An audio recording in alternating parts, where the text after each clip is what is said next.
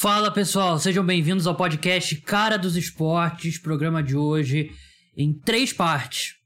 Primeiro, falar um pouco de NFL.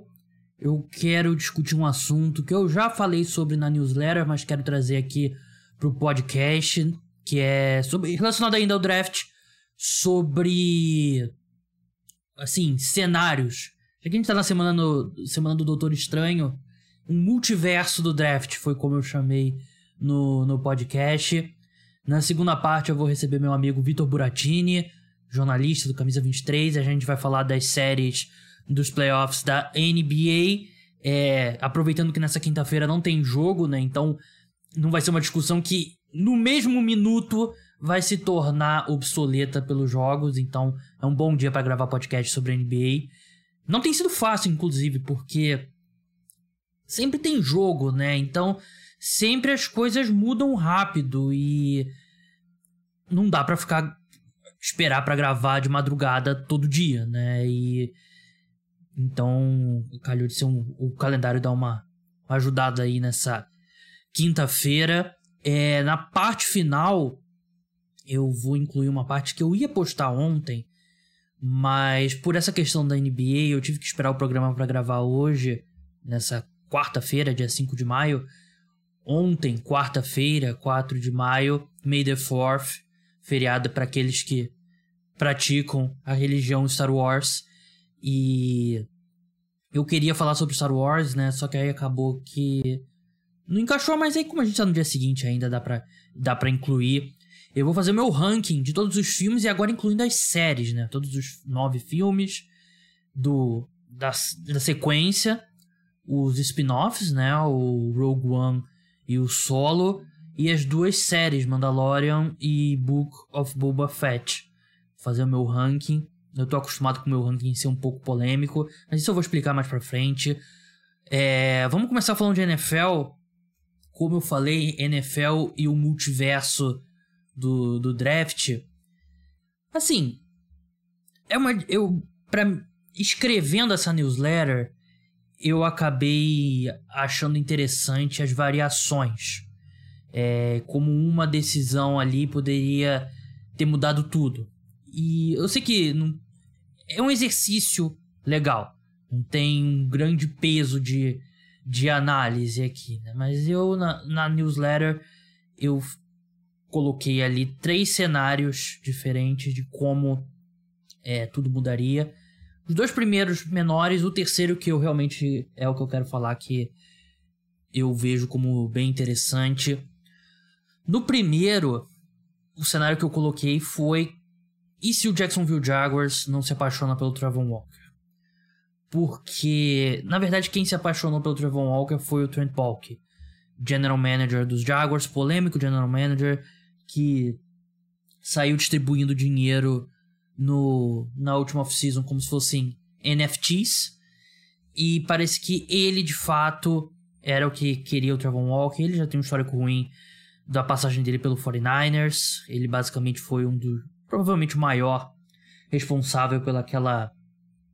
Aquela era Jim Harbaugh, Colin Kaepernick, Patrick Willis, é, Frank Gore, Michael Crabtree e sei lá, lembrando mais jogadores, Aldon Smith, é, Navarro Bowman, jogadores daquela fase. Ele é o principal responsável pela aquela aquilo vir por água abaixo, né?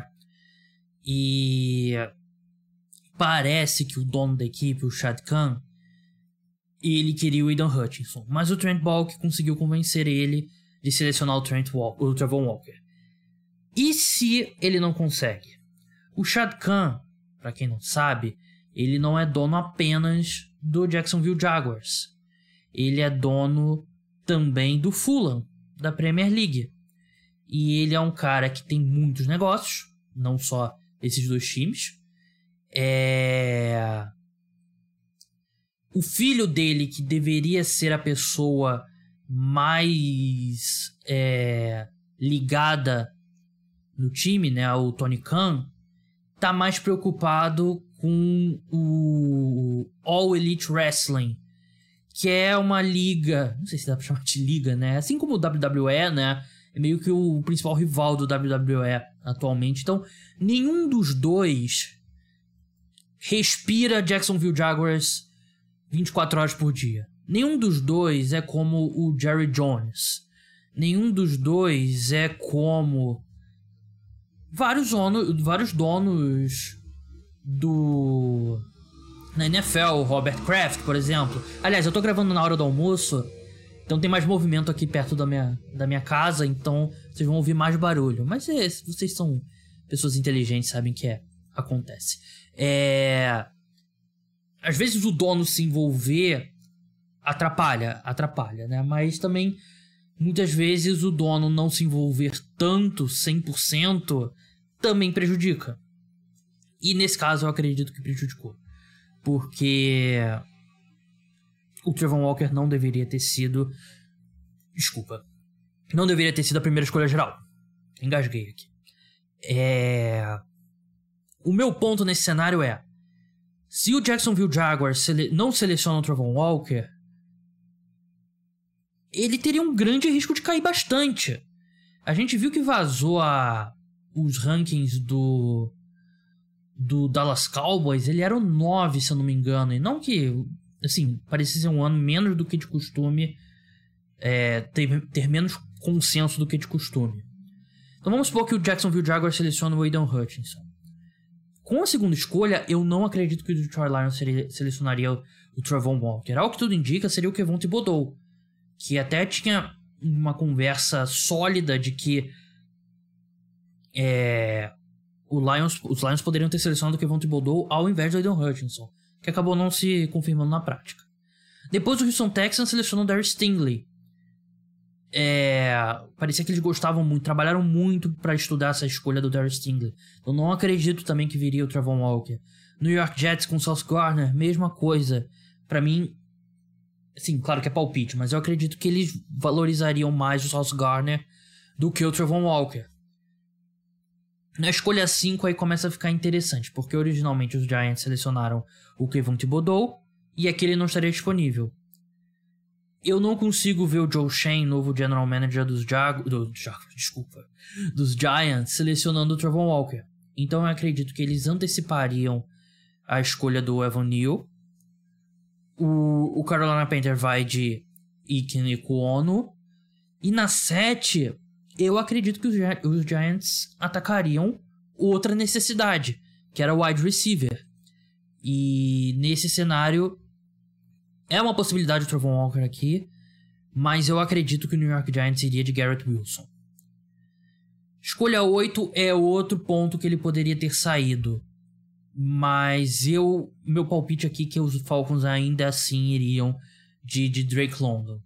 E aí eu vejo o piso do, do Trevor Walker, né? O New York Jets, o New York Jets com a 10, o Seahawks com a 9. O Seahawks selecionaram Charles Cross, para mim é meio que 50-50 aqui se ele selecionaria um Trevor Walker, que também é uma necessidade para a equipe, mas eu particularmente selecionaria o Charles Cross. Aí no New York Jets, você tá começando a olhar para é, não tem um wide receiver que eles selecionaram originalmente.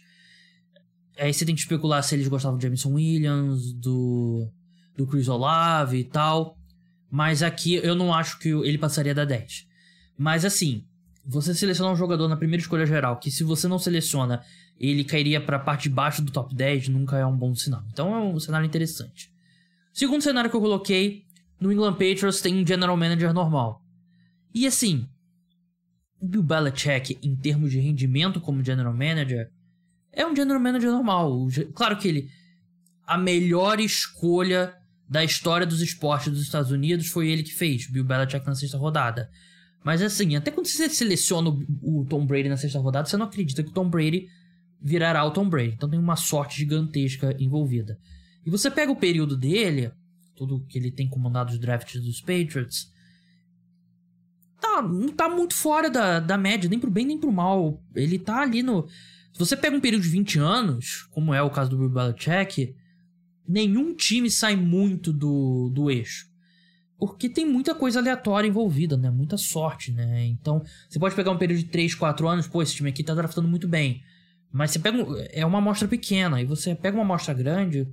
É difícil os times saírem muito de um eixo. Mas vamos supor aqui que o Bill Belichick cansou de, de comandar draft, já tá velhinho, e fala: Eu quero só treinar o time a partir de agora. E os Patriots contratam um general manager normal, um cara que não vai sair tanto do consenso nas escolhas.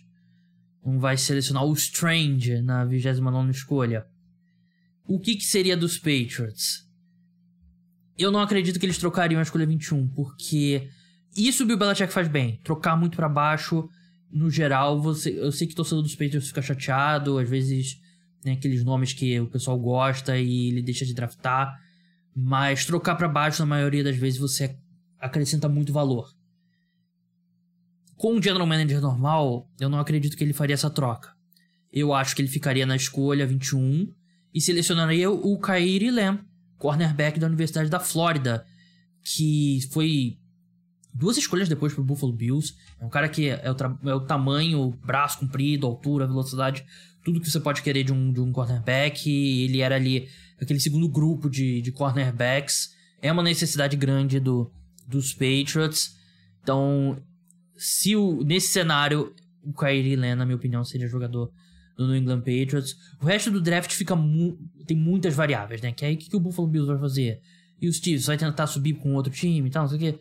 Mas presumindo que tudo fica mais ou menos no mesmo lugar, na segunda rodada, eu acredito que esse general manager iria com um dos wide receivers, como George Pickens ou Sky Moore, ou até o Nakobe Dean, linebacker, que também é uma necessidade da, da equipe.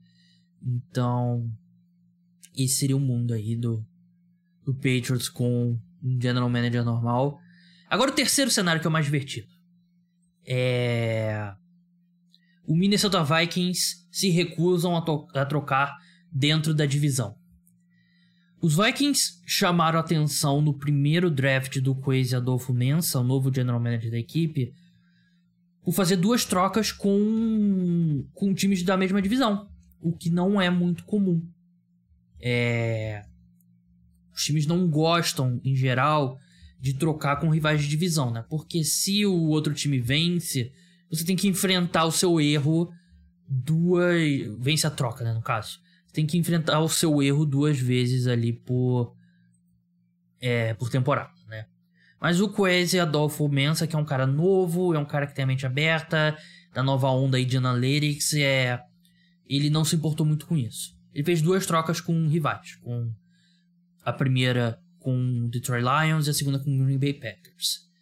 Eu sei que muitos torcedores dos Lions, dos Lions, dos Vikings não ficaram satisfeitos com o valor da primeira troca. E de fato a gente já viu trocas semelhantes saírem por bem mais. Mas ainda assim eu acredito que os Vikings venceram a troca. De novo, eu reconheço que o torcedor. Acho que o torcedor vai ficar mais chateado por ser uma troca com um rival. E aqui eu não tô falando como torcedor. Mas eu, eu entendo que o, a gente já viu essas trocas serem mais caras pro time, pro time que queria subir. Então não parece que maximizou o valor. Mas eu não acredito que os Vikings perderam nessa troca. É. A diferença da escolha 12, do, a porcentagem de sucesso que você tem na escolha 12 para 32 e a 34, que é basicamente o que, o, que os Vikings receberam. Acho que tem mais coisa aqui. Nessa, ah, tem a 66 também. É, incluindo a 66, que é uma escolha relativamente alta, né? Uma escolha no começo da terceira rodada.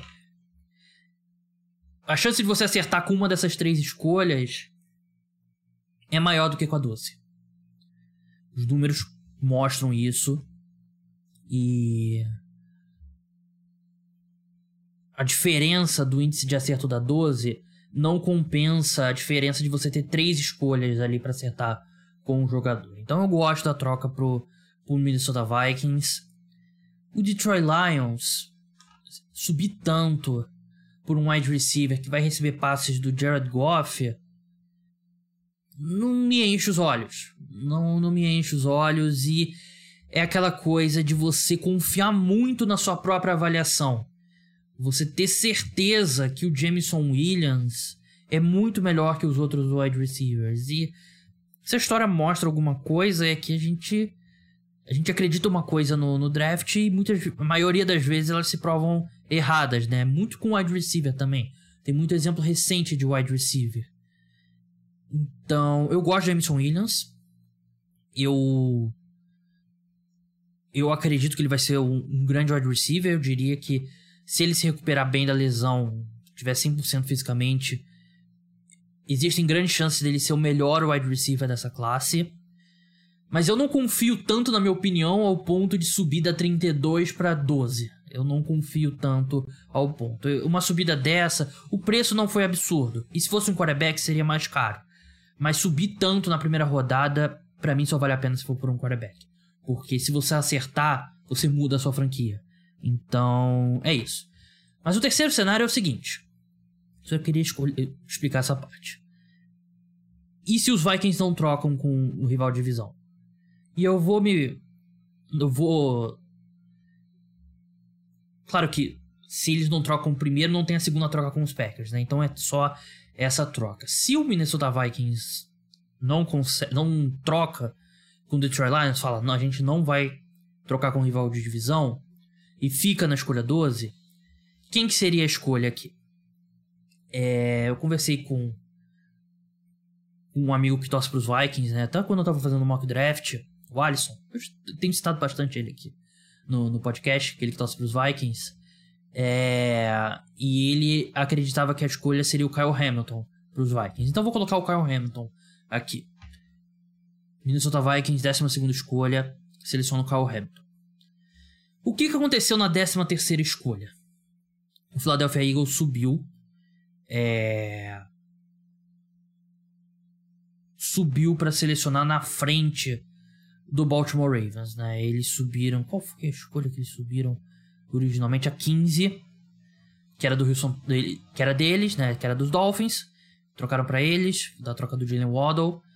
Eles trocaram a 15 pela 13, mais algumas coisas aqui. Eu não vou entrar muito no mérito do valor dessa troca, porque foi caro, foi caro. Para subir poucas escolhas como eles subiram, foi caro.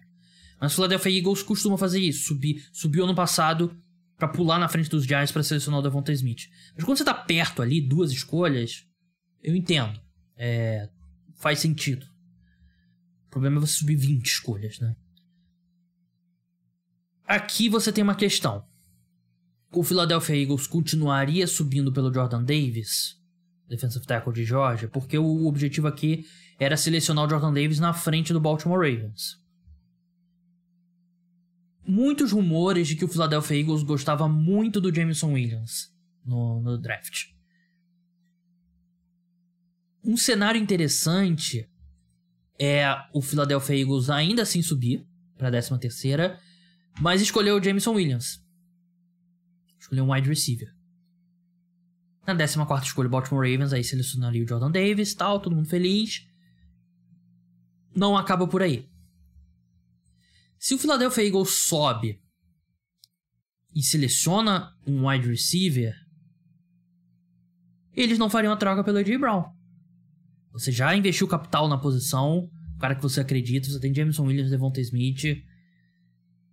A troca com AJ, pelo AJ Brown acontece pelos Eagles terem saído do alcance dos wide receivers, né? não terem conseguido um, um dos principais wide receivers. E aí tá o Tennessee Titans. Resta o Tennessee Titans lá com o A.J. Brown no colo. Claramente eles não estão muito afim de, de renovar, porque parece que a oferta que eles fizeram ao A.J. Brown é muito abaixo do valor dele de mercado. E o que, que acontece aqui?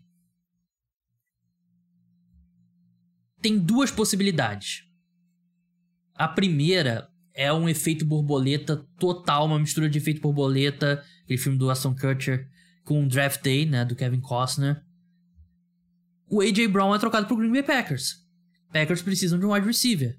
Tentaram manter o Devontae Adams, não conseguiram, receberam um bom valor por ele. Tem escolhas extras no draft e uma escolha perto da que os Eagles ofereceram, né? Os Eagles mandaram a 18ª para os Titans. Eles poderiam mandar 22 pro Green Bay, pro Tennessee Titans, mais alguma coisa, assim como o Philadelphia Eagles, e adquirir o AJ Brown.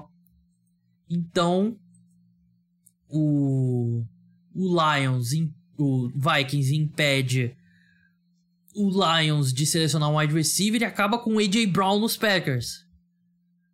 Outro cenário interessante também é o Kansas City Chiefs. Também precisava de wide receiver. Também quis pagar o Tariq Hill, mas não conseguiu. Poderia mandar a escolha número 21 pro pro Tennessee Titans pelo AJ Brown. Eu não sei se os Titans trocariam com o Chiefs pela questão da conferência, né? Mas seria um cenário interessante, né? Só aqueles What If, como tem a série da Marvel, What If, esse foi um What If, e uma discussão sobre valor em draft. Então é isso, me manda aí no, no Twitter o que, que você acha. É... Aliás, você que escuta no Spotify, se você puder me dar cinco estrelas lá na avaliação, me ajuda lá no, nos rankings, então, por favor.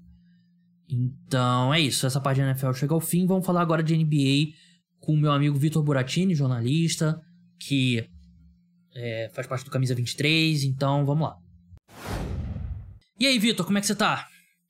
Cara, tô ótimo, ansioso aqui para mais uma gravação aí do podcast do Cara dos Esportes. É, hoje falando aí sobre esses playoffs da NBA que, pô, tão legais agora essa fase, apesar de alguns duelos aí que a gente sabe que não vão longe, né? Verdade. É... A gente teve muitos jogos legais, né? Na... Independente do andamento das séries, a gente teve muitos jogos divertidos na, na primeira fase. Essa segunda fase, acho que claramente tem, como você falou, tem algumas, algumas séries que não vão longe. Mas agora o, o calendário do, dos playoffs deu uma respirada deu essa quinta-feira aí que a gente pode parar e gravar, porque, assim, playoffs da NBA é muito legal de assistir. Ele. Jogo todo dia, vários jogos todo dia, é, é excelente, não tem, não tem como reclamar disso. Mas o prejudica um pouco o podcast, porque tem sempre Sim. jogo, então sempre muda tudo, né? Então sempre o podcast fica, fica velho. Mas, Desatualizado. Verdade. E hoje deu uma. A gente não vai ter jogo hoje, então não vai ficar tão velho como peixe na, no sol, né? Então a gente vai poder leite fora da geladeira. A gente vai poder discutir um pouco aqui. É, vamos começar pelas séries que tiveram jogos nessa quarta-feira. A gente tá gravando aqui na quinta-feira, na, na hora do almoço. Normalmente é difícil gravar na hora do almoço hoje em dia, mas é, eu não ia ficar acordado até de madrugada para gravar, né, gente? Pô, vou guardar meu, minhas noites sem dormir para as finais da NBA. É, vamos começar pelos jogos de ontem. Vamos começar pela Vamos começar pelo, pelo oeste ou pelo leste, Vitor? Você, você escolhe. Vamos pelo leste, vai. Vamos então para 76ers e Miami Heat. O Miami Heat venceu por 119 a 103, abriu 2 a 0 na série. O Philadelphia 76ers não dá nenhum sinal de vida sem o sem o Embiid, vamos ser bem sinceros. E não tem nenhum sinal que o Embiid vai voltar tão cedo, não tem nenhuma indicação de que ele vai voltar já no, nos jogos na, na Filadélfia. É... O que você tem visto dessa série até agora? Alguma coisa tá te surpreendendo positivamente ou negativamente? Cara, é, me surpreende negativamente como esse banco dos Sixers é ruim, cara.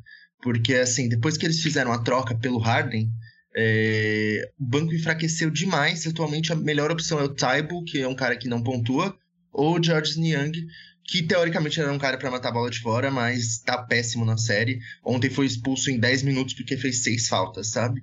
Mas essa fraqueza do banco a gente viu ontem como fez diferença, porque o Tyler Hero fez mais pontos que todo o banco dos Sixers. É, sozinho ele, e aí também teve o Oladipo que saiu e teve uma partidaça, é, o Deadmons é, entrou e foi bem, então assim, é, realmente o banco dos Sixers é muito fraco. Outra coisa que me surpreende é a passividade do James Harden. Cara, é, o Harden jogando tá feio, viu? Tá feio porque é um cara que não vibra, é um cara que parece que não quer estar tá em quadra, não consegue pontuar do jeito que a gente esperava. A gente pensava que, pô, com, sem o Embiid, ele vai ser o cara que vai assumir a responsabilidade. Não, Tyrese Maxey no seu segundo ano, tá tendo partidas fenomenais aí nos playoffs, tá sendo quem tá tentando carregar o piano e não tá conseguindo, infelizmente, porque ele não tem a ajuda do, do cara que era para estar tá fazendo esse papel, Sim. que é o Harden. É, o Harden, assim, ele parece estar acima do peso, claro. E quem sou eu para falar de alguém acima do peso, mas ele tá claramente. Só que mais do que isso, dá para ver que ele tem o peso também de todos os fracassos em playoffs na carreira dele, né? E eu falo isso aqui no podcast, né? Eu não gosto muito desse estigma, porque o cara perde, joga mal nos playoffs até o momento que ele ganha e é campeão. E é O Yannis foi assim. Yannis era assim, você pode citar vários jogadores que eram que são o LeBron no começo era assim, o pô, Kevin Durant e tal, até o momento que eles ganham, aí todo mundo esquece. O Harden é diferente. O Harden a gente tem uma uma amostra gigantesca dele ir mal em playoffs. E esse ano é o mais assustador é que parece que é o Harden daqui para frente é essa versão do Harden. Ele é um, ainda é um cara que distribui bem o jogo, é um cara que tem uma visão excelente passando a bola, ainda tem um bom arremesso de três, mas não tem arremessado tão bem na, nesses playoffs. Mas sem, a, sem a, aquele, aquela explosão física dele para atacar a cesta, para cavar falta, ele perde muito do jogo dele. Muito, Sim. muito, muito. O ataque do James Harden hoje em dia é quando ele ataca a cesta, é ele se jogar em cima do defensor para tentar cavar a falta. É o, é o que ele faz. E é muito. A gente não vai entrar muito em big picture, mas eu ficaria muito assustado de, de pagar o Max pro. O Super Max, Nossa. no caso, pro, pro Harden seguindo em frente. A minha questão é que, assim, tudo bem, cadáver do DeAndre Jordan em quadra, o Paul, o Paul Reed também, né, que... Coitado. É, não tem, eles não têm nenhuma condição mas mesmo com o Embiid, se o Embiid volta, e presume, se ele tiver 100%, que ele não vai estar, tá, porque ele antes da lesão no, no globo ocular, ele já estava com um problema na mão, eu não consigo ver esse time do Philadelphia 76ers com poder de fogo suficiente para para conseguir equilibrar essa série. Eu acho que com o Embiid eles talvez consigam roubar um, dois jogos talvez, mas se o Embiid não voltar, eu não consigo ver uma forma de do 76ers é, evitar a varrida. Não, eu concordo, porque para mim o Heat tá jogando, se você for ver, eles estão jogando na, ali na calmaria, sabe? Eles administraram todos os minutos dos dois jogos, mesmo quando o Sixers passou na frente em alguns momentos, o Heat manteve a calma e conseguiu ir lá e passar o, é, a frente do placar rapidamente. E o primeiro jogo o Heat nem jogou bem, né? Não, eles até assim, o terceiro quarto, eles estavam, o placar tava parelho. Mas aí depois virou a chavinha ali neles e eles simplesmente ganharam o jogo, porque o Philadelphia não tem como competir. É o que você falou, mesmo com o Embiid voltando, eu imagino que o Embiid não volte para o jogo 3 ainda, mas eventualmente acho que ele jogaria um jogo 4. É, o Doc Rivers deu uma entrevista ontem que não foi muito encorajadora, falando que não sabia direito quando ele voltava, essas uhum. coisas. Então acho que o jogo 3 é difícil. Mas com ele saudável, eu imagino que o Sixers só conseguisse roubar um jogo também. Com ele baleado, eu não vejo essa possibilidade, não. É o Ban Adebayo e o PJ Tucker, cara, eles podem, assim. Eles estão eles estão deitando e rolando no DeAndre Jordan, né? Porque é o DeAndre Jordan e, assim, você coloca qualquer um e deita e rola em cima dele. Mas acho que eles dariam. A força física deles também seria capaz de parar o Embiid ali. E, cara, só indo pra big picture um pouco sobre o Harden, né? É. Porque, assim, eu, eu não consigo parar de pensar nisso, porque Philadelphia vai ter que fazer a decisão da vida na próxima off-season. Porque é, talvez ele aceite um pouco menos, talvez, mas um pouco menos pode ser com ele ganhando 45 milhões aos 37 anos, sabe? É. 45 milhões aos 37 anos é muita grana. Então, assim, é, talvez tentar fazer um vínculo de um ano só com ele, algo do tipo, não sei. Não sei o que o Philadelphia vai ter que fazer, porque é, tá difícil a situação, viu? É, talvez ele. Talvez uma situação em que ele, ele exerça a opção dele para a próxima temporada, que se não me engano, Isso. 49 milhões de dólares e para ele provar que ele merece um contrato, né? Sim. E de repente pode ser algo do tipo, porque assim, o Daryl Morey, general manager do Philadelphia 76ers, é um cara muito inteligente, mas é um cara apaixonado pelo James Harden, né? Sim. E o meu medo, se eu fosse torcedor do 76ers, é assim, a troca pelo Ben Simmons ter se provado errada, que na época não era, na época todo mundo, acho que a maioria das pessoas elogiou e tendo em vista o cenário da época, não era nenhum absurdo. Mas tá se provando um erro agora. E aí você vai para tentar salvar esse erro inicial, cometer outro erro, de repente seja melhor você lavar as mãos, é, a gente se ferrou aqui, perdemos o Ben Simmons, o valor dele de graça, é, perdemos o Curry. Eles, se o Harden não renovar, eles basicamente pagaram pra se livrar do contrato do Simmons, né? É. Foi isso. Eu não sei o que é melhor aqui, porque de repente pode ser melhor você cortar as perdas, né? E, e não cometer outro erro, porque realmente pro futuro do 76ers pode ser muito muito negativo. Então a gente concorda aqui, Miami Heat é o favorito aqui nessa série por uma boa margem. Acho que essa, esse crescimento do Ladipo é interessante, né? Porque não só ele traz ataque, mas ele traz defesa também, né? Muito. Ele tem, tem feito um trabalho muito bom contra o, contra o Harden. Eu ainda tenho desconfiança do ataque do Miami Heat em, em minha quadra. Eu não, não acho tão criativo assim. E por isso que eu acredito, até a gente tava falando antes de entrar no ar, você discordou de mim. Para mim, a final do leste tá acontecendo já. para mim é Bucks e Nets. Eu acho difícil que o ataque do Miami Heat consiga produzir o suficiente contra uma daquela. Principalmente a defesa do Celtics, né? Que é Sim. Mas a dos Bucks também tá melhorando bastante. Então, para mim, a final do leste tá acontecendo lá. Não, é um bom ponto mesmo, assim, é... O meu maior medo, assim, é, quanto a essa possível final do leste, né? É que assim, se o Bucks se classifica sem, sem o Middleton, yeah. talvez jogando contra um Heat, a situação fica difícil, porque o Heat é uma equipe que marca muito bem o, o Yannis. O Ban Adebayo, eu acho que é o melhor marcador do Yannis na liga. Então isso poderia complicar bastante para o Bucks, eventualmente, uma série.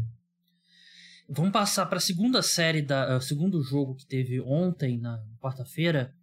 É, o Phoenix Suns venceu o Dallas Mavericks por 129 a 109. Tranquilo, sem suar. Até o jogo. O primeiro jogo foi 121 a 114. Acho que soa muito mais próximo do que realmente foi, né? É. O Mavericks deu uma apertada ali no final quando o Suns já tava tirando caras e já tava tirando o pé do, do acelerador. Mas, assim, o Suns suou mais do que a gente esperava contra o Pelicans. E. Claramente era por causa do, do Devin Booker. E. Sim. Acho que. A gente tá vendo aqui esse time completo. É um time que tem muitas opções, assim, tipo, de, de formações. E tem, cara, tem um banco muito profundo. Não tem um grande pontuador saindo do banco. Mas tem vários caras ali. Tem o McGee, tem o Cam Johnson, tem o Landry Shamet, Campaign. Vários caras úteis. E é um time extremamente bem treinado.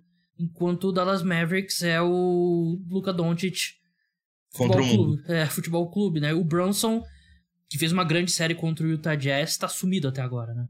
Sim. É, ele tá sofrendo muito aí com a defesa do Phoenix Suns, né? É, teve dois jogos bem apagados aí, mas é, eu compreendo até. É, eu acho o Brunson um baita jogador e acho que o Mavs tem que pagar o que for nele, né? É, o Dean Weed, que tá fazendo uma série muito fraca, eu acho que era ele que tinha que assumir um pouco mais dessa responsabilidade. Mas, cara, essa série aí pra mim vai ser uma varrida também, ou um 4 a 1 assim. É, esse 1 do Mavs vai ser um jogo que o Luca tipo, fizer 40 pontos e o Suns jogar tiver a pior noite da temporada, sabe? Porque o Suns também é meio que igual o Heat com Sixers. O Suns está dominando toda a série, todos os minutos dessa série. É o que você falou. O placar do primeiro jogo parecia muito mais próximo, mas foi assim: o Suns deitou e rolou ao longo de toda a partida. Ontem o Suns ganhou o jogo na hora que quis. Foi isso. Foi o CP3 falou: ah, agora tô afim de ganhar o jogo. Botou a bola debaixo do braço, fez 14 pontos no último quarto e venceu. Então, cara, é, o Suns é equipe, uma das equipes mais profundas da liga, né? É, muito encaixada, tem boas alternativas para todas as posições. O que falta é algo que eu sempre falo: o que faltou na última temporada foi um pivô reserva, por incrível que pareça. É. E eles têm esse pivô reserva agora, que é o Javel McGee. Que, cara, Javel McGee, memes, memes. Mas assim, o cara tá jogando muito bem. Sai do banco, protege o aro direitinho. É, até o Bismarck Biombo ontem entrou e foi bem, cara. Porque é aquela coisa, o CP3 ele potencializa qualquer big man que ele jogar. Qualquer big man que ele jogar vai aparecer o Olajuwon no auge. Hum. Então assim, cara, é, esse Phoenix Suns acho que é pra gente empolgar. Porque eles estão melhores do que na temporada passada. E o Mavis, meu, o Mavis é um garrafão fraco que é o que você falou. Depende por é, Luca Doncic Futebol Clube, depende 100% dele. E essa dependência também não funciona às vezes, porque nem sempre ela é bastante, é o que a gente está vendo até agora nesses playoffs. É, e a gente vai falar da série do, do Warriors contra o Grizzlies. Uma coisa que o Suns está conseguindo fazer, que o Warriors não está conseguindo fazer com o Jamoran, é explorar o, o Doncic na defesa. Isso. É, eu tava vendo um número aqui que eu achei estarrecedor o Suns colocaram o Doncic em 50 pick and rolls nessa. Eu não sei se era na série ou no último jogo. No último jogo é impossível, né? Acho que Sim. na série como um todo. Tá fazendo. Que mesmo que. Assim, o Doncic não é um bom defensor. Um defensor não tem. É... até porque ele carrega um peso muito grande no ataque, ele não é um, um cara que é um defensor. Eu não acho que ele é tenebroso, não, não é o Trae Young, mas, até porque ele é grande, mas ele não é um bom defensor.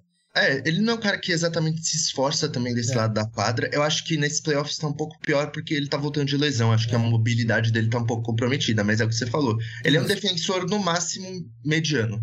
No máximo. E não é nem só a questão de só explorar ele não ser um bom defensor.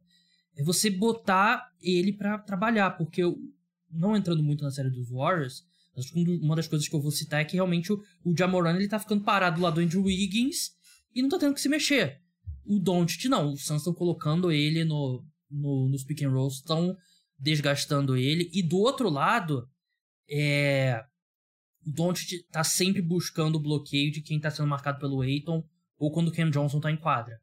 Só que o Suns trabalha muito bem, né? O Bridges começa no Doncic, se o Aiton, se ele troca com o Aiton, mas o, o Bridges ainda tá ali um pouco ali do lado pra dar uma ajuda quando, no Doncic, né? E mesma coisa com quando é a situação com o Cam Johnson. Então, até nisso, o Suns é um time muito bem treinado. É um time que na defesa, assim, é, tem um defensor de outro mundo, que é o Michael Bridges, talvez o melhor defensor de perímetro na NBA hoje.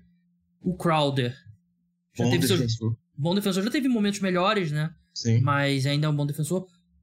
O Chris Paul, nessa altura do campeonato, ele é o cara que sabe os atalhos, né? Mas nessa altura ele não tem a mesma condição física. O Aiton tem evoluído e o Booker não é um bom defensor, mas o esquema é muito bom. Não, eu, eu, até acho que o Booker evoluiu um pouco, viu, na Sim. defesa. Tá fazendo assim, é, é não dá para ser considerado defensor acima da média. É. Mas é um cara que ali não compromete mais, sabe? É, já foi pior também, né? Já. E até porque o esquema hoje é muito melhor, né? Ele Sim. jogou muito tempo em times que não iam lugar nenhum, né? Então, é muito difícil ver essa série virar. Eu, eu tento pensar aqui. Porque o Don't fez 35 pontos ontem, né? E ele jogou bem também no, no jogo 1. E não foi suficiente. Então eu, é, é, muito difícil ver um caminho aqui pro, pro. Você consegue ver algum caminho pro Mavericks equilibrar essa série? Nem um pouco, porque é o que você falou, cara. O Sidontic teve dois jogos sensacionais, esses primeiros. A equipe nem passou perto de ganhar. É, eu não vejo caminho, não. É, acho que o elenco tem muitas falhas, é muita gente jogando mal aí, muita gente não correspondendo. Então, para mim, vai ser 4 a 0 Suns ou 4 a 1 se os Mavericks conseguirem dar uma alegria pra torcida em casa. É, e assim, essa questão do elenco do Mavericks também é um time que eles deram uma mudada grande durante a temporada, né? A troca do Porzingis, chegou o Dinwiddie e tal, o Bertans, então é um time que é um, é um trabalho em progresso. Enquanto o Suns não. O Suns tinha um elenco fechado, trouxe, foi cirúrgico no, nos reforços aí na, na, na off-season. E, enfim. Vamos passar para as outras duas séries. Vamos começar pelo leste também, Milwaukee Bucks e Boston Celtics. O Bucks venceu com facilidade o Celtics no jogo 1 e os Celtics devolveram no jogo 2, venceram com facilidade o Milwaukee Bucks sem o sem o Marcus Smart. O Bucks está jogando sem o Chris Middleton, né, que que se machucou e assim, eu sei que eles venceram com facilidade o jogo 1, até porque o Yannis é um negócio de outro mundo, mas o Chris Middleton, para mim, é um desfoque bem maior do que o Marcus Smart, porque a defesa do Celtics, ela, ela continua excelente sem o Marcus Smart, mesmo ele sendo o Defensive Player of the Year. O, o problema é que são mais minutos pro Derek White, são mais minutos pro Pritchard, né, que são jogadores ali... Acho que se pudesse juntar os dois num só, seria, é perfeito. Seria o ideal. Mas é uma série que. Essa deve ir longe. Porque Eu... cada time até agora deu uma mudança, deu. Claro, os dois jogos até agora. Só volta a quadra no sábado. Mas a gente. Eu não consigo ver essa série, sei lá, os Bucks vencendo os próximos três jogos, vencendo 4x1 ou vice-versa. É, eu concordo que vai ser difícil isso acontecer. Apesar que eu acho que é possível o Bucks fazer aí um 3 a 1 agora, né? Que vai jogar em casa, eu acho uhum. que isso é uhum. possível. Mas eu acho que é uma série para no mínimo seis jogos, no mínimo. É, o que eu vejo até agora é, concordo com você que o Middleton faz mais falta do que o Smart, porque o, o, a reposição do Smart é o Derek White, que é um defensor bom, que também eu não uma, sabe... uma hot take aqui. É. Acho que o Marcos Smart talvez faça mais falta no ataque do que na defesa. Pelo, pelo salto que ele deu armando o time, Sim. ele é mais, assim, ter demais corajoso ali para dar aqueles arremessos grandes. Enquanto o Derek White e o Pritchard é aquela questão mais. Sim. Não, é, é um bom hot take aí, é dar discussão aí. É. Mas assim, eu acho que o Middleton tá fazendo uma falta absurda, cara. A gente vê é, aí, às vezes, o Bucks tem que. É, o Bucks começa as partidas com Yannis, Boris e Lopes, né? Uhum. E eu acho que o objetivo do Bucks era usar mais ali, talvez o Yannis como pivô em alguns momentos, né? E sem o Middleton isso fica difícil porque não tem quem pôr ali na aula, né? Uhum. Então tá fazendo muita falta sim. É, o Yannis, acho que as pessoas criticam, estão é, meio. Tem gente que tá meio assim por conta das duas primeiras partidas, porque ele não pontou tão bem, né? É, teve um aproveitamento fraco nos arremessos, sobretudo no primeiro. Mas a gente vê aí como ele tá dando outro jeito, sabe? É, no primeiro jogo ali, ele foi excelente passando a bola, deu 12 assistências, é, então o ataque dele não fez falta. No segundo, ele teve um primeiro tempo muito ruim, mas se recuperou até na segunda etapa. Mas Cara, é uma série muito interessante. Eu acho que o Drew Holiday precisa crescer um pouco nela ainda. Precisa assumir ali o papel de segunda. É, ali o papel do Middleton, sabe? É, que o Middleton, às vezes, a gente vê ele tendo uma, uns desempenhos meio ruins nos playoffs, tentando demais. Mas eu acho que o Holiday ele precisa tentar um pouco mais para tirar talvez um pouco dessa carga do Yannis. É, do lado do Celtics, cara, precisa de Jason Tatum e Jalen Brown igual no último jogo, se eles quiserem ganhar porque no primeiro, na primeira partida eles foram muito mal os dois. Segundo jogo eles cresceram e a gente viu aí quão fácil foi para o Celtics vencer a partida. Mas assim, é, é a série que eu vejo mais com ajustes nesses playoffs, assim. Uhum. É, são duas equipes fortes defensivamente, que tem no mínimo três jogadores excelentes na defesa no time titular aí. Então, cara, tá divertido demais. É, o primeiro jogo foi uma maravilha de assistir. É, uma coisa que tá. Acho que a gente discutia antes, né? A questão do Celtics ter muitas opções para jogar no Yannis, né? Tem o Robert Williams, o Paul Hofford é um cara que consegue ficar na frente dele, o próprio Tatum, o próprio Brown, o Grant Williams. Então, tem os caras e assim, eu não diria que o Yannis está mal nessa série, muito pelo contrário.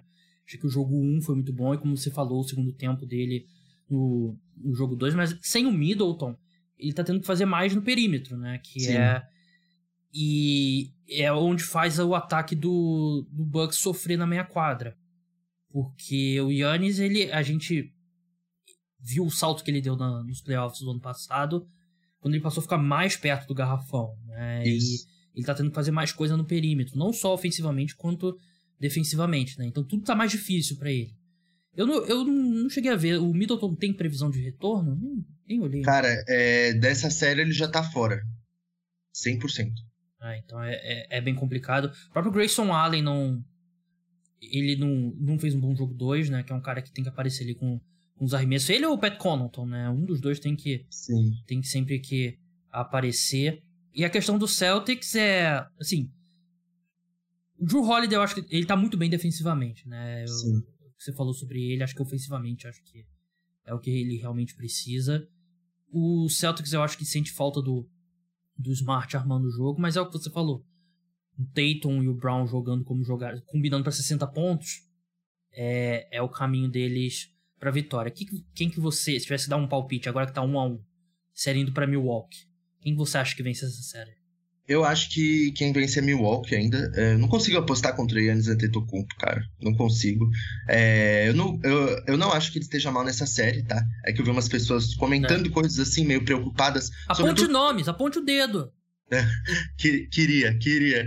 Mas é, o primeiro tempo dele foi realmente ruim no jogo 2 ali. É, ele realmente, ele acho que chegou a estar 0 de 9, algo assim, nos arremessos, sabe? Uhum. Mas, cara, ele é um, ele é um jogador ali que, assim, é, beleza, tem o Robert Williams para marcar, tem o Horford para marcar, mas para mim ele ainda tem uma vantagem física absurda sobre esses dois. Assim, é, é, é algo assim de outro mundo.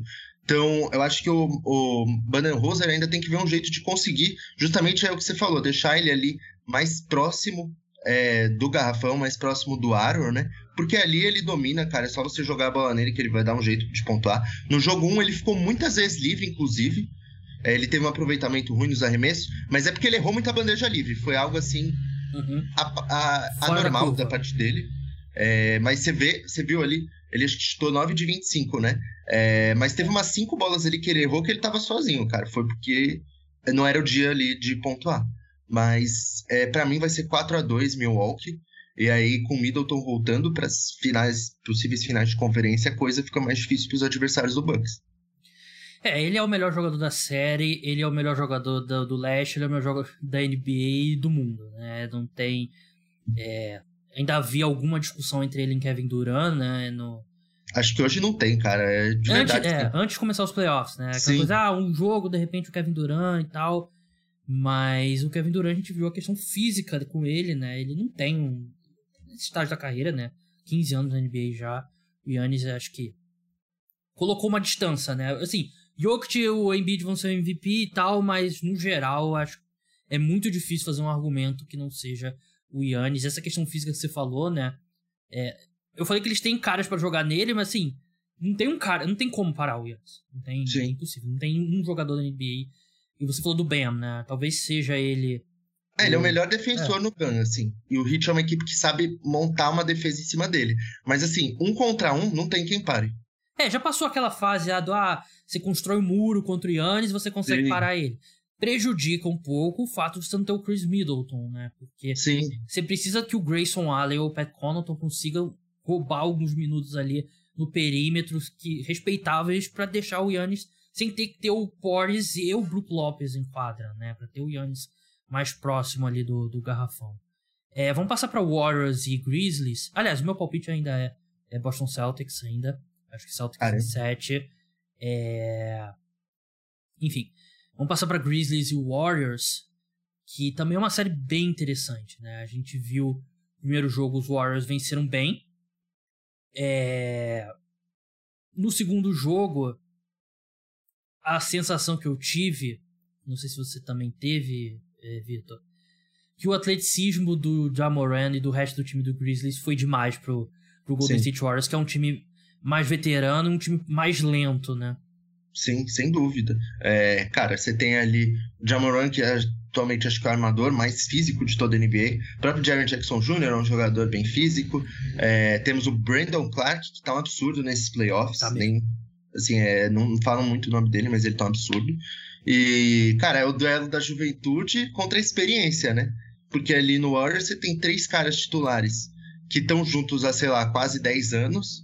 Aí tem um Wiggins, que é um cara um pouco mais velho. É, um Kevin Looney, que também ali é um role player que tá há bastante tempo na NBA, acho que faz uns seis anos por aí, né? Uhum. Quanto no Grizzlies, cara, é Jamoran, é Desmond Bain, é Jaren Jackson Jr., é o Xavier Tillman que tá titular, de pivô, por conta do, de Steven Adams tá fora. Então, assim, o mais experiente acho que é o Kyle Anderson ou o Tyus Jones, que devem ter sete anos de NBA aí. E não são nem parte fundamental, né? Uhum. desse. Assim, são caras importantes, claro, mas não são titulares ali. Então, assim, é realmente é, tá sendo um confronto muito interessante. É, o Jamoran, eu tenho que falar que na primeira série contra os Wolves, ele acho que ele deixou bastante a desejar. Uhum. É, beleza, ele teve um jogo ali de 40 pontos, teve outro jogo que ele decidiu sozinho no fim do último quarto, mas ao longo da série ele não estava conseguindo pontuar bem. É, nesse começo contra o Warriors, ele tá pontuando muito bem. É, o último jogo foi um absurdo, ele tava imparável, tava acertando bola de três ali tranquilamente. E assim, é. Cara, que fenômeno que é ele, né? É. É, o Jassy é um cara que a gente não tem muito o que falar, porque ele é espetacular mesmo. É, ele tá não vai repetir esse 5 de 12, né? Porque quando ele acerta 5 de 12, não tem o que você possa fazer com, com ele. Não. Não tem. Mas a, a boa notícia pro Warriors é que ele provavelmente, na, na amplitude de variações do desempenho Sim. dele de 3, ele já teve o melhor jogo dele agora. Sim, exato. Eu acho difícil ele repetir isso. Assim, talvez ele repita uma vez ao longo da série, mas isso É. não vai ser a constante, sabe? É, mas assim, cara, o, no Warriors, quem tá deixando a desejar bastante pra mim é o Clay Thompson. É, o Clay Thompson que tá tendo uma série muito ruim nos aproveitamentos, na pontuação. É, tá sendo um cara ali que, pô, é, o Clay ele já entrou, sabe, no ritmo. É, beleza, ele ficou dois anos fora, mas ali no fim da temporada regular e na primeira série contra o Nuggets, ele já tava no ritmo 100% praticamente, assim. É, tava fazendo 20 pontos quase todo jogo, jogando muito bem. Então, assim, precisa mais do Clay Thompson, né? Precisa um pouco mais do Curry também, acho, que não teve aí uma grande atuação ainda contra o Grizzlies, na minha opinião, né? É, mas, assim, é curioso a gente ver que no jogo 1 que eles não tiveram o Draymond Green, eles conseguiram ganhar. E no jogo 2 que eles tiveram, eles perderam. Não tô falando que o Green é um jogador a menos, tá? Deixando bem claro. Só acho curioso isso mesmo. Porque assim, no jogo 1, quando o Green saiu, todo mundo pensou, nossa, agora o Memphis vai ganhar. E não foi bem assim, cara. É, acho que é uma série que tá muito aberta, por incrível que pareça. Antes eu apostaria é, que o Warriors ia ganhar fácil, né? Tipo, de 4 a 1 assim. Mas hoje acho que é uma série com potencial para 6, 7 jogos. É, eu literalmente apostei. Eu fiz uma combinada é, Warriors, Celtics e, e Phoenix Suns. Tô preocupado, pra dizer o mínimo. É, acho que um, um, problema grande do Warriors, assim, essa questão da ausência do Draymond Green e tal, que você citou, para mim, o resultado no segundo jogo tem muito mais a ver com o Jamoran sendo o melhor Sim. jogador em quadra do que a, a ausência ou não do, do Draymond. É, uma coisa que me preocupa sobre o Clay Thompson é que realmente, né, o cara já tá jogando há algum tempo e tal, mas a sensação que dá é que ele não vai recuperar mais a velocidade lateral para marcar é, guards, né, e acho que é um novo estágio da carreira dele que você vai ter que, basicamente, defensivamente, ele vai ter que marcar o cara da posição 3. Porque ele não tem velocidade para Assim, ninguém tem, né? Mas pra parar na frente do Jamoran. Mesmo o Bane, Brooks e, e. Sim. É difícil para ele, né? Ele vai ser o cara que vai bater mais com os caras mais fortes, porque ele é muito forte. E aqui, o, ofensivamente ele tá muito mal, né? Então não Sim. tem nem essa questão que compensa. E o problema pro Warriors é que o melhor lineup deles é com é Curry, Clay e Jordan Poole. E aí, dos três hoje, pode parecer estranho, mas dos três hoje, o melhor defensor é o Curry. Sim. Nenhum dos três tem condições de fazer o mínimo trabalho possível no, no Jamoran. Então você vai ter que transformar esses jogos em 115 a 113, 119 a 117, porque na meia quadra o Jamoran vai passar por todo mundo toda vez. E a lesão do Gary Payton sem muito alarde, é enorme, né? Pra caramba, porque Por... assim, é, ele, ele tava até sendo titular nos últimos jogos, né, cara? Ele é um cara que ele joga minutos bem limitados aí, sei lá, 15, 20 minutos, mas são 15, 20 minutos que ele deixa tudo dele em quadra, né? E consegue fazer um trabalho defensivo muito bom. É, vai ser gigante mesmo, assim, essa perda pro Warriors, né? E é isso que me fez um pouco mudar a minha opinião, assim, porque eles provavelmente vão agora pro resto da série com ou Curry, Clay, Poole Wiggins e Green, né? Uhum. Ou você tirando o Poole e colocando o Looney para ir um pouco maior, né? E assim, é, eu acho que ambas o backcourt fica ali fraco defensivamente, assim, muito fraco, e você não tem uma alternativa, sabe? Porque é o que você falou. É, Curry, Poole e Clay, os três, assim, não são defensores. São defensores. Assim, o melhor é o Curry, que é um defensor mediano, porque ele é um cara inteligente, né? Mas o Thompson atualmente não consegue, e o Poole também ah. ainda não, tá nem perto de ser um produto feito nesse lado da quadra, né? Então, assim, é, vai precisar crescer bastante o Andrew Wiggins defensivamente nessa série, e o Green vai precisar ser o Green, aquele cara que a gente conhece. É, mas o problema é que não tem nenhum cara para você botar. Não tem nenhum cara óbvio para você botar no, no Jamoran, uhum. né? Você, você falou do, do, Gary Payton, né? Ele é o cara que era o, atleticamente é o único que conseguia bater de frente com, Sim. com o Jamoran, né? E você não consegue nem ver um lineup aqui de defesa do Warriors, assim, você vai botar, de repente. Acho que o Otto Porter Jr. é um cara que vai jogar muito daqui para frente. Sim, é um bom defensor. É, e tem, tem ido muito bem nos rebotes, né, também, o, Sim. o Otto Porter. Acho que ele é um cara importante seguindo em frente. Acho que tá na hora de testar o Kuminga. Talvez. Porque, porque o Kuminga ele é um cara, pô, atlético pra é. caramba, né? Uhum. É, assim, na temporada regular ele surpreendeu muita gente, porque ele foi um cara bem útil. Porque, assim, ele chegou na NBA totalmente, assim, foi meio até desacreditado, Sim. sabe? Porque ele era cru, cru, cru. Uhum. Mas a gente viu aí que ele já teve uma boa temporada aí. Eu acho que ele talvez em uns 10 minutos aí por jogo, ele consiga render bem, sabe? É, ele é, jogou 14 no, no último jogo, 15 no, no penúltimo. Tá na hora de testar, de repente, dar uma carga maior para ele, né? Ver o que ele pode fazer. Porque o Wiggins. Pô, o Wiggins teve aquela enterrada dele absurda. No, não sei quem foi, acho que foi no Brandon Clark. Não sei se agora não lembro quem foi. E não faz nada. E é, volta aquela questão que eu falei lá atrás na, no, na questão de você. Do Suns conseguir explorar o Doncic. E foi um ponto que eu vi o, o Haralabos Vulgaris no podcast do Bill Simmons, que eu concordo bastante. O Warriors não é um time. Assim, a maioria dos times da NBA, o, o ataque é, é uma variação de começar no pick and roll. Todos os Sim. times têm, têm isso no playbook e é a base do ataque. O Warriors é um dos poucos times que o ataque não gira em torno de pick and roll.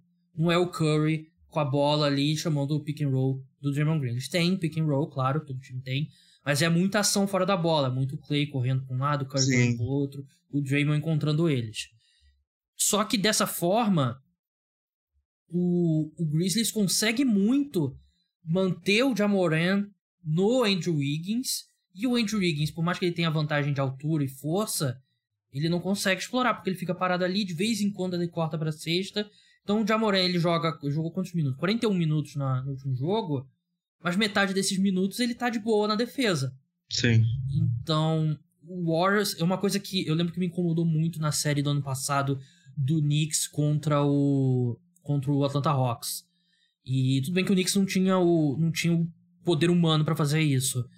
Mas era o Trae Young o tempo todo parado na defesa do lado do Red Bullock. E eles não conseguiam explorar o Red Bullock na def... o Trae Young na defesa. Então, eu quero ver o Warriors trabalhando mais para colocar o Jamoran marcando a bola, porque ele é um defensor, ele não é um grande defensor, ele não é o Trae Young, ele se esforça, ele em geral é, ele é. ele tenta fazer a coisa certa, mas ele não é um grande defensor. E você tem que botar ele para trabalhar ali, porque se ele puder jogar 41 minutos sem tanto desgaste físico na defesa, vai ser o Warriors não tem nenhuma resposta para ele. Não, concordo. Tem que colocar ele ali, às vezes, numa isolation, né? Tentar uhum. fazer ele marcar ali um curry, deixar ele numa ISO ali, porque é o que você falou, cara. É, se ele ficar no Wiggins, meu, Wiggins, ele teve uma queda ali pós All-Star Game que ele, assim, tá sendo, tá sendo meio relevante às Imagina vezes, a gente sabe? explicar 10 anos, daqui a 10 anos por que o Wiggins foi titular no All-Star All Game. Game. Meu, é, é algo assim que a gente não vai conseguir nunca, é. né? Meus filhos não vão acreditar. Mas assim, é, realmente ele tá, o Wiggins está decepcionando, né? É, então eu concordo com você, eu acho que o Kuminga é uma ótima alternativa. Ele, é ele é o jogador, acho que talvez mais atlético aí desse Warriors, pelo que pareça, tem 19 anos, mas é um atleticismo absurdo dele. Ele é um pouco maior, acho que, do que o Wiggins. É, eu, eu, pelo menos, vejo ele mais apto, às vezes, a, tá, uhum. a fazer uns minutos ali na posição 4 que o Wiggins. Então, vai ser, vai ser esse ajuste aí que talvez o Steve Kerr tente. Tem que ver se ele vai confiar é, no Kuminga a esse ponto, né? Porque é uma responsabilidade grande. Mas Sim. acho que é uma tentativa válida. E assim, vai doer no coração, mas tem que tirar alguns dos minutos do Clay, né? 41 minutos em quadra. Hoje, o Jordan Poole é um jogador melhor que ele, né? Não tem jeito. tudo bem, o Jordan Poole você tem ele vindo do, banco, é interessante e tal. Mas essa versão atual do Clay Thompson jogar 41 minutos é complicado. Tudo bem que o Clay Thompson, ele. Eu ainda acredito que ele é o jogador número um para ter aquele quarto de 25 pontos. para acertar 10 bolas de 3, sei lá. Aquele cara ficar nuclear ali num jogo. Mas essa versão atual do Clay Thompson. E assim, eu acho que o Steve Kerr tem. Tem moral e eles se conhecem há muito tempo, o time, né? A base, né? Curry, Clay, Draymond. E o Clay creio eu que vai entender que pode não ser a série para ele, né? De repente a próxima Sim. série contra o Suns, ele vai ter caras ali que ele vai conseguir ficar mais na frente, né? O Michael Bridges, o Cam Johnson ali, o Crowder, são três caras que ele pode marcar muito bem ainda. Mas esse time muito rápido do Grizzlies tá sendo um problema grande pro Warriors. E, e digo isso para encerrar essa discussão. Mudei meu palpite. Eu acho que o Memphis Grizzlies vai vencer essa série. Cara, seria épico, viu? Eu, eu ainda não consigo apostar mas que vai ser mais disputado do que eu tava esperando, isso sem dúvida. Então seu palpite ainda é Warriors? Meu palpite ainda é Warriors. É, antes eu achava que ia ser 4x1 pro Warriors, porque a última série me preocupou muito o Memphis contra o Wolves, porque tava uma desatenção absurda, né? Uhum. Só que parece que agora, tipo, que eles estão focando, sabe? Parece que eles acho que talvez sabiam que iam ganhar do Minnesota, então nem deram tudo. Mas agora com foco, eu acho que é uma série para sete jogos mesmo. Vitor, muito obrigado pela sua participação. Siga ele lá no buras1313. Vamos, a gente vai, vai conversar aqui antes do, dos playoffs acabarem, com certeza. Obrigadão aí pela sua participação na hora do almoço e até a próxima. Muito obrigado aí, Gabriel, e aos ouvintes. Até a próxima, pessoal. Sempre um prazer estar por aqui. Vamos encerrar aqui falando de, de Star Wars. May the 4 foi ontem. Sou grande fã. Não sou. Eu, eu já expliquei isso aqui, né? Eu não sou um fã. Tipo o Felipe, né? O quarterback que participa aqui. Ele é o cara que, porra, lê os livros, vê as séries animadas e tal. Não chego a esse ponto. Sou um grande fã do, dos filmes. É, vejo tudo, todos muitas vezes e me interesso. Vejo os vídeos de teoria, essas coisas, leio artigos sobre teoria e tal, mas não vou tão profundo assim. É... minha história com Star Wars, eu nasci em 91, né? Então, obviamente, não tava vivo pros filmes originais, né? E a minha mãe é muito fã de Star Wars, né? E eu lembro quando lançou Ameaça Fantasma, a gente foi no cinema ver. Eu era criança, né? E pra criança, aquele filme, assim, de cara, é, é bem legal, né? Porque tem muita luta de sabre de luz e tal, tem as bobagens lá que pra criança, tudo bem. lembro que ela não gostou. E ela não gostou dos outros três, dos outros dois também. Mas foi aí, vendo primeiro Ameaça Fantasma, né? Aí eu fui atrás aí pra gente. Quer dizer, eu era criança ainda, né? Eu lembro da minha mãe alugar os filmes pra gente ver e tal. E eu realmente fiquei muito fã. Depois do, Ving do Vingança do Sith, eu fiquei um pouco. Ficou um pouco dormente, sim. Eu ainda era muito fã, mas o. Assim, ficou muito tempo sem lançar coisa do Star Wars e eu lembro quando lançou Force Awakens, deu uma reacendida e eu fiquei apaixonado por Force Awakens. Amo Force Awakens. E acho que reacendeu o meu fogo ali pelo, pelo Star Wars. Mesmo que nos últimos anos é, os, os outros dois filmes têm questões. Mas o que eu queria fazer aqui é um ranking. E não só dos filmes, mas das séries, né? É, os nove filmes, os dois filmes spin-offs e as duas séries. E eu sei que é um pouco diferente do, da maioria das pessoas, mas é, não me importa. São filmes. Se você levar, se levar a sério e ficar irritado e me xingar, eu vou. Sim, você pode discordar numa boa, mas se você vier me xingar, eu vou perceber que você é um cara que tem um cérebro bem pequeno, é bem burro, para o ponto de achar que você pode. Você deve se irritar por opinião de filme. Pelo amor de Deus. Mas vamos para os rankings, né? Então temos aqui 13 coisas, né? 11 filmes, duas séries. É tipo, um pouco difícil comparar série com filme, né? Então tem essa essa ressalva. Vamos começar na 13 terceira Tem categorias também. É... Eu acho que tem um bottom three ali, que são três filmes ruins, ruins mesmo, não tem nenhuma condição. Depois você tem um grupo ali de cinco que são ok, bons, legais, tem alguns problemas, mas são bons e reassisto. E tem a Elite. Tem a Elite, tem mais cinco ali na frente que não tem defeito. São perfeitos. Então vamos começar. 13 terceira colocação, Ataque dos Clones. Vou por categoria. Ataque dos Clones 13. Rise of Skywalker, o episódio 9. 12 segundo. E Ameaça Fantasma, episódio 1, na 11 primeira colocação. É... Ataque dos Clones é um filme muito artificial, né? A forma como eles usaram o CGI não estava pronto na época para ser usado tanto, né? E a, a, gente já chegou no ponto do CGI que a gente viu que por melhor que seja não não substitui a realidade.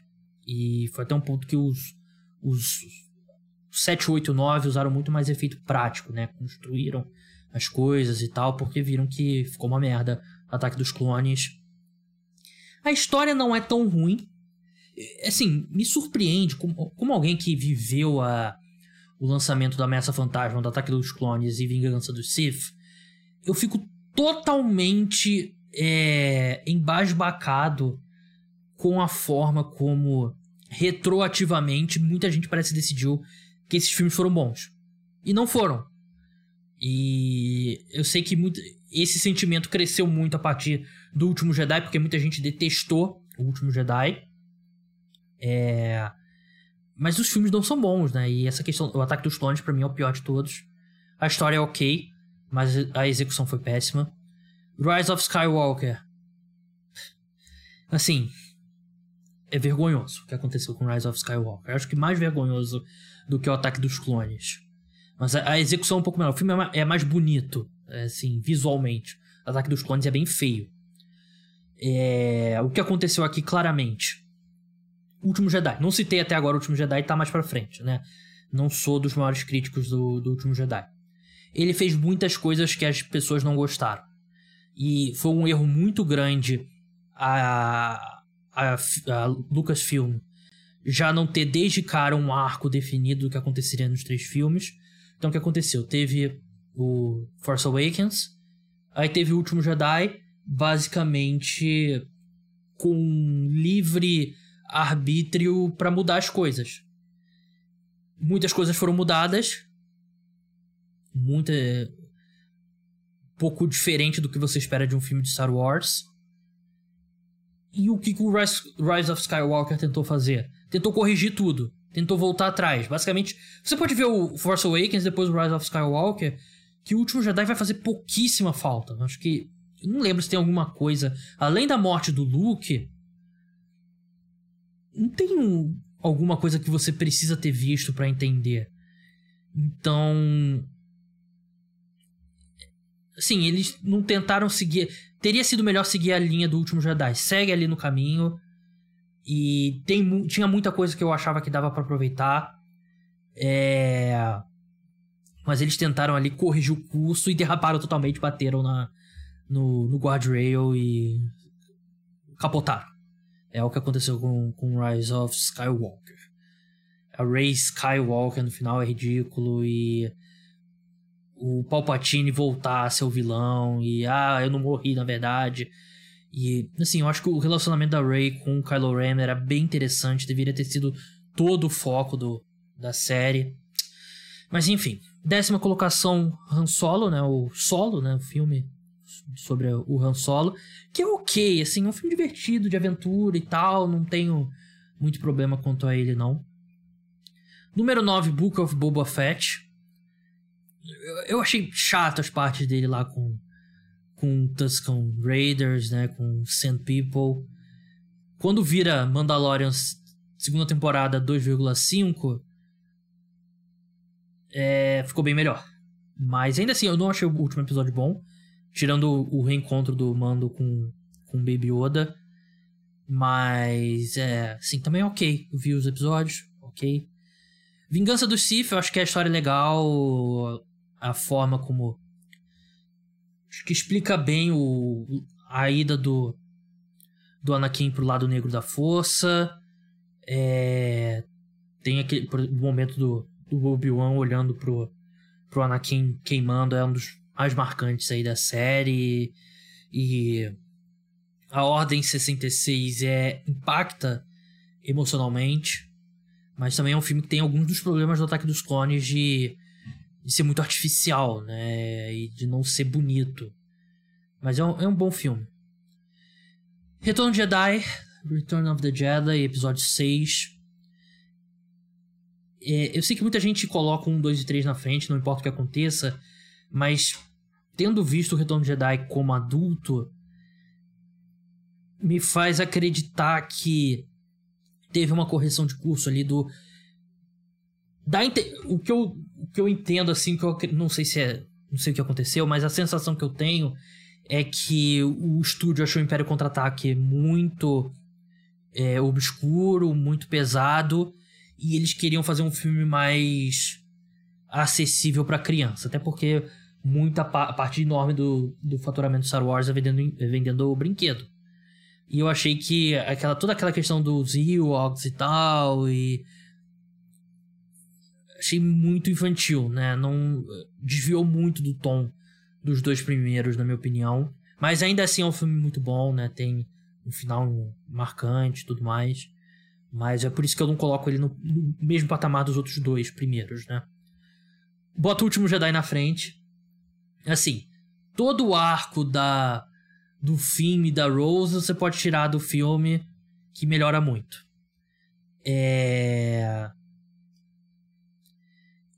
eu a parte do Luke jogar, jogar o sabre de luz fora, longe, assim, quando ele recebe da Rey, me incomodou muito. Mas de resto, é plausível ele ter tomado essa decisão de, de se isolar depois do que aconteceu com o Kylo. Toda essa história, por isso que eu volto, a história da, da Rey com o Kylo Ren, o Kylo Ren é um, para mim foi um ótimo vilão, um vilão muito interessante. Não só porque eu sou muito fã do Adam Driver, achei que ele fez um ótimo trabalho, mas era essa a direção que deveria ter seguido. Não voltar e trazer o Palpatine. E eles perderam a oportunidade da. da de ter dado um fim para Leia, né? Porque a gente sabe que ela morreu a atriz, né, a Caramba, Carrie Fisher. Ela morreu depois da gravação desse filme. E tem um momento ali que ela vocês sabem o momento que é, né? O momento que o Kylo Ren ele tá indo lá para explodir a nave, mas aí o outro, a outra navezinha lá do, do da primeira ordem atira, né? Explode ela, ela vai pro, pro espaço, depois volta. Poderia ter sido ali, né? Teria sido o final dela, porque a, a, forma como eles trazem ela de volta no Rise of Skywalker é ridículo, horrível. Eu acho que é, é até um desrespeito à memória dela, a forma como ela foi usada, encaixando frases dela que já estavam gravadas e tal. É, ficou horrível, prejudicou até devia ter falado quando eu falei de Rise of Skywalker, né? Que é. A pior coisa do filme é como eles usaram a, a Leia. Mas eu acho que o último Jedi trouxe algumas coisas interessantes e. É, a Rey não ser ninguém é muito melhor do que ela ser neta do Palpatine. E desenvolve muito o relacionamento dela com o Kylo Ren, né? A, não digo relacionamento amoroso, né? O, a relação, assim, entre os dois. O embate entre os dois. Então, eu acho que é um filme que tem várias coisas positivas.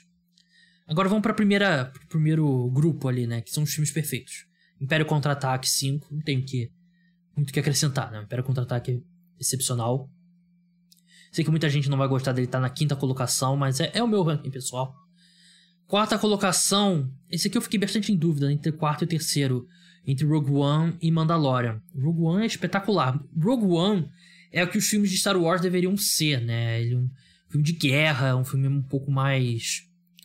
um pouco mais escuro, né? Um pouco mais sério. Eu vou mudar. Vou botar Rogue One na frente de Mandalorian. Porque Mandalorian, assim, tem muito mais horas de tela, né? Então tem horas que não são tão boas. Rogue One, para mim, é excepcional.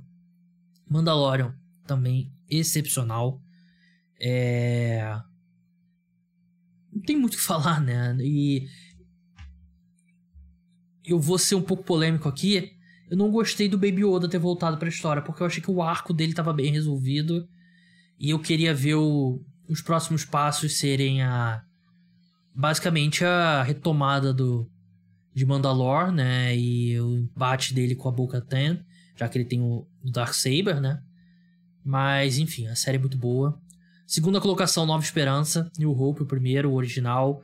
Eu prefiro o original ao Império Contra-Ataque. Eu sei que é um debate. É, assim, é tudo que você espera de um filme de aventura. É perfeito. Não tem que tirar. Você bota ele no cinema hoje. Que 35 anos depois dele ter saído. E não é um filme perfeito. Não tenho que, tenho que tirar. E o Force Awakens na primeira colocação. Eu amo Force Awakens, não tem o que falar. Eu acho que. Eu sei que ele traz muita. Ele recicla muita coisa do Nova Esperança. Mas eu acho um filme perfeito, um filme divertido, um filme de aventura, tem grandes momentos. Eu acho que o Kylo Ren é um excelente vilão. É... Aparece o Han Solo de volta, o Chewbacca e... Eu sei que tem um... Talvez eu tenha um... uma grande dose de... de o meu meus sentimentos, né? Não, talvez objetivamente, eu sei que provavelmente não é o melhor filme de todos, do, do Star Wars. Mas eu amo Force Awakens. Quando eu fui ver no cinema, fui com a minha mãe ver. Foi muito legal. A gente saiu empolgadíssimo de lá. Eu vi mais três vezes no cinema depois disso. Mas é um filme perfeito para mim. Então é isso. Encerrando aí nossas celebrações de é, May the Fourth. O programa volta no domingo. Vamos falar de Doutor Estranho, Multiverso da Loucura. Vou assistir hoje o filme. Encarar os adolescentes. Então, é isso, pessoal. Até a próxima. Tchau.